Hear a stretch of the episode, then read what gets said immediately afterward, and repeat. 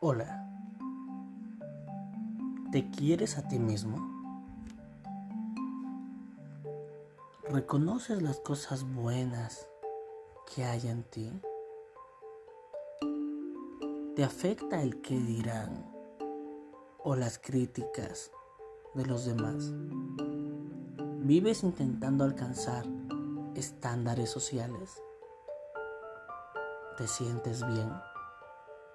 ¿Eres feliz? ¿Estás satisfecha con tu salud mental? ¿Vives tu vida en plenitud o estás viviendo en piloto automático? ¿Hay algo en tu vida que necesites mejorar? Te habla de Rodríguez.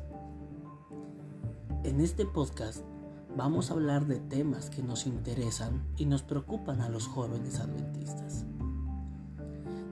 Te doy la bienvenida a Saludable Espiritualmente, el podcast que te conecta con Dios y contigo mismo. Estoy muy contento de compartir contigo este espacio de reflexión, de inspiración y de transformación. En esta miniserie de cinco episodios llamada Mente Sana, Vida Plena, veremos cómo la fe puede ayudarte a mejorar tu salud mental. A través de temas como el propósito de la vida, el manejo del estrés, la autoestima, la importancia del servicio y cómo relacionarnos con Dios, con los demás y con nuestras emociones, vamos a explorar lo que la Biblia nos enseña sobre cómo vivir una vida sana, una vida abundante y gozosa, mientras esperamos la segunda venida de Jesús. Así que te invito a que te pongas cómodo. Te invito a que abras tu mente y tu corazón y me acompañes en este viaje de descubrimiento y transformación. En este episodio vamos a hablar sobre la autoestima. La autoestima o la estima propia es algo, es una definición relativamente nueva, pero es una preocupación muy antigua. ¿Qué es lo que realmente nos hace valiosos? y cómo el modo en que nos autopercibimos nos afecta directamente. Hay distintos factores en la autoestima de los jóvenes, como ser las comparaciones. Vivimos en una sociedad altamente competitiva y las comparaciones están a la puerta del día. Tristemente algunos padres hacen comparaciones entre los hijos, entre los hermanos, lo que además de aumentar la rivalidad, disminuye y afecta la seguridad y la autoestima.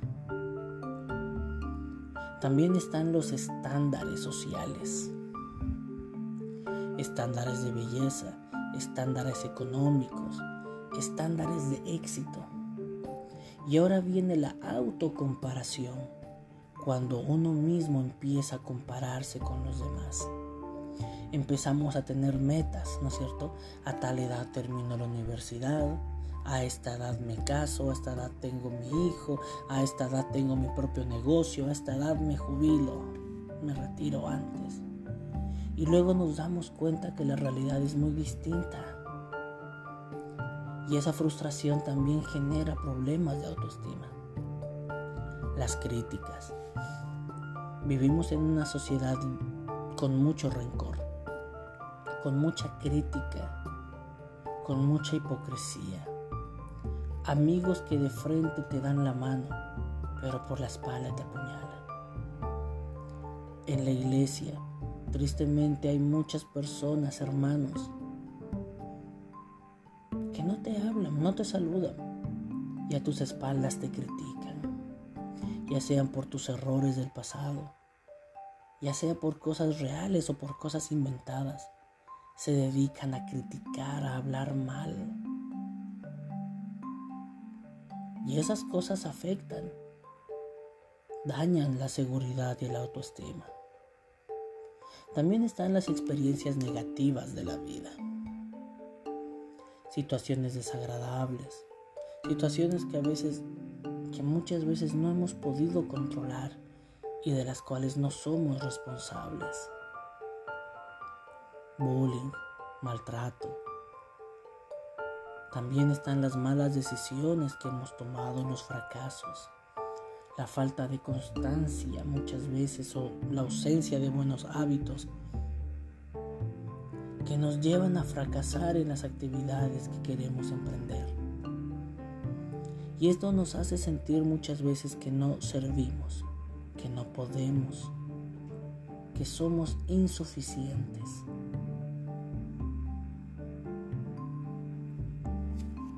Y entonces cuando una persona se siente de esta manera, se siente una persona rota. Y a veces lo se, se enmascara con falsa seguridad, se enmascara con falsa autoestima, con egoísmo, con vanidad. Y una persona rota, una persona dañada, una persona herida, difícilmente podrá relacionarse adecuadamente con otros, lo que también generará nuevos problemas. En el mundo, la psicología, la filosofía, diría que nosotros tenemos que buscar nuestro valor en nuestras actividades, en nuestras potencialidades, en nuestras virtudes. Y se nos enseña que debemos valernos por nosotros mismos. A veces se nos enseña a valernos por lo que tenemos, por nuestros logros, por las personas que nos rodean. Pero nada de eso es estable, nada de eso nos da una sensación de bienestar y de paz completa. La Biblia revela nuestra verdadera identidad. La Biblia revela tu verdadero valor, tu verdadero origen y tu verdadero propósito, tu destino. Como humanos actualmente somos vasijas de barro y somos vasijas rotas, pero Cristo nos restaura y nos llena de cosas valiosas. Y ahora se nos confiere un gran tesoro y valemos oro más que oro, no porque nosotros seamos valiosos en sí, sino por nuestro origen y cómo Dios nos trata. Veremos algunos textos bíblicos que nos hablan acerca de nuestro valor, que hablan acerca de nuestra identidad y por qué Dios nos ama como hijos e hijas en Génesis 1.27. Génesis 1.27 relata nuestro origen. Y Dios creó al ser humano a su imagen. Lo creó a imagen de Dios. Hombre y mujer lo creó. Dios es libre y por eso nos creó con libertad. Dios es amor y por eso Dios nos creó por amor y para que podamos amar. Dios es un ser creativo, por eso es el creador. Y por eso nosotros tenemos esta capacidad de poder pensar, de poder crear. Dios es santo, puro y perfecto. Y cuando fuimos creados éramos así. Por el pecado nos alejamos de esa perfección y santidad, pero Dios quiere restaurar, puede restaurar esa imagen en nuestra vida ahora y cuando venga por segunda vez lo hará de manera completa. Entonces Dios no solamente nos creó, nos creó a su imagen, somos la imagen de Dios. Escúchame, no solamente eres creación de Dios no solamente eres hija, hijo de Dios, tú eres la imagen de Dios. El Salmo 139, 14. Salmo 139, 14 dice así. Te alabo porque soy una creación admirable. Tus obras son maravillosas y esto lo sé muy bien. Eres una persona admirable. Eres una persona maravillosa y es porque Dios te creó así. No es porque tú te hiciste admirable por ti mismo, porque tú eres maravilloso por lo que posees, por lo que aprendiste. Dios es dueño de todo y Dios te dio lo que posees. Dios es quien te entregó tus dones y tus talentos. Y Él hizo que sepas hacer lo que sabes hacer. Él te da la capacidad y la fuerza para que trabajes. Él te da la inteligencia para que crees. Y es por eso que Dios nos ve como la cosa más preciosa y más valiosa de toda la creación. No como un colectivo de humanos, sino cada persona individual, tú individualmente, eres lo más precioso para Jesús. En Efesios 2.10, Efesios 2.10 dice así, porque somos hechura de Dios creados en Cristo Jesús para buenas obras, las cuales Dios dispuso de antemano a fin de que las pongamos en práctica. Dios nos creó, Dios no te creó para que estés sufriendo. Dios no te creó para que estés tomando malas decisiones.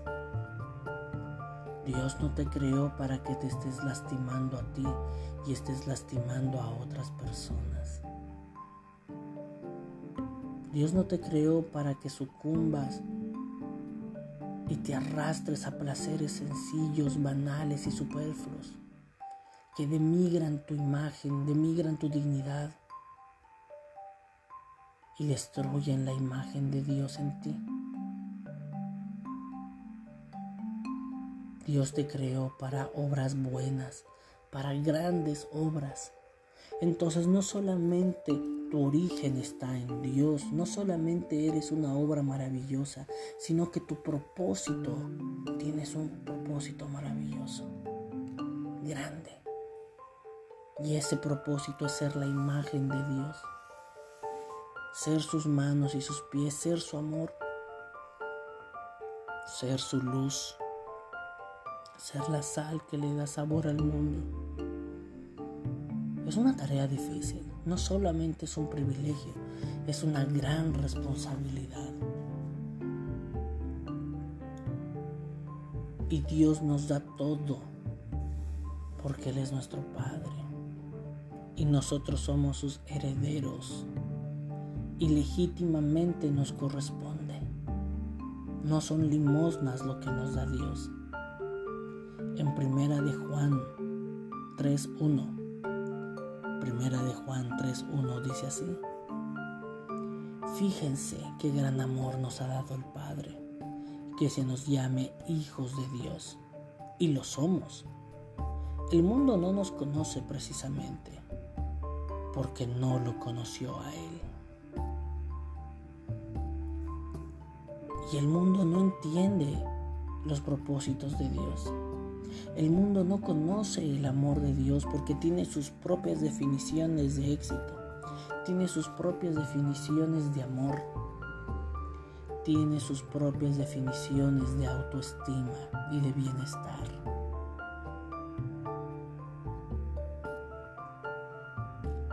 Si nosotros buscamos nuestro origen, nuestro valor en cosas pasajeras, nuestra autoestima será pasajera.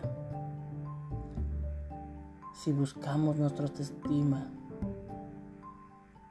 en regalos, en objetos, en compras, entonces nuestra autoestima tendrá un precio y se podrá comprar y vender al mejor postor. Si definimos nuestro precio, nuestra autoestima, en nuestras habilidades o en nuestras actividades. Cuando eso se acabe, nuestro valor también se acaba. Pero si pones tu valor en algo eterno. Tu valor nunca se acabará. Si encuentras tu valor, tu origen, en aquel ser supremo y maravilloso, entonces tu valor y tu autoestima será maravillosa. Pero cuántas veces solamente decimos esto como, ah, soy el hijo del rey, soy un príncipe. Pero no lo sentimos realmente, no lo vivimos. Y es ahí que es importante entender realmente cómo Dios nos creó a su imagen y semejanza. Es que Dios se clonó a sí mismo pero Dios es nuestro Padre y Dios puso lo mejor de Él en nosotros. Dios te ama incondicionalmente. Dios te ama tanto que si te equivocas, está dispuesto a perdonarte. Que si te pierdes, está dispuesto a ir a buscarte. Si tienes heridas, Él quiere sanarte y restaurarte. Quien no ama no ha conocido a Dios porque Dios es amor. Quien no sana, quien no crece, es porque está rechazando el amor de Dios. Dios también te ha dado dones y talentos únicos, así como cada ADN es único que Dios nos creó, así como cada temperamento y personalidad, porque Dios creó nuestras mentes. También nuestros dones y talentos son únicos, porque aunque haya mucha gente que canta, nadie canta como tú. Aunque hay mucha gente que ayuda, nadie ayuda como tú. Hay muchas personas que predican y enseñan la Biblia, pero nadie predica como tú. Y es porque Dios te dio algo individual, te dio un regalo único y valioso. Cuando vayamos al cielo, Cristo mismo nos dará una piedrita con un nuevo nombre. Él no mandará mensajeros, Él no mandará ángeles. Cristo mismo elegirá y nos dará un nuevo nombre a cada uno que Él tiene cuidado de nosotros, sabe cuántos cabellos tenemos y cuántos se nos cae. Somos lo más valioso para Él. Somos su familia de sangre, porque Él por su sangre nos limpia, por su sangre nos perdona, por su sangre nos transforma. Y somos su familia de sangre. Si realmente eres capaz de aceptar esto, no te digo entenderlo, porque los misterios de Dios, el amor de Dios es tan grande y difícil de entender.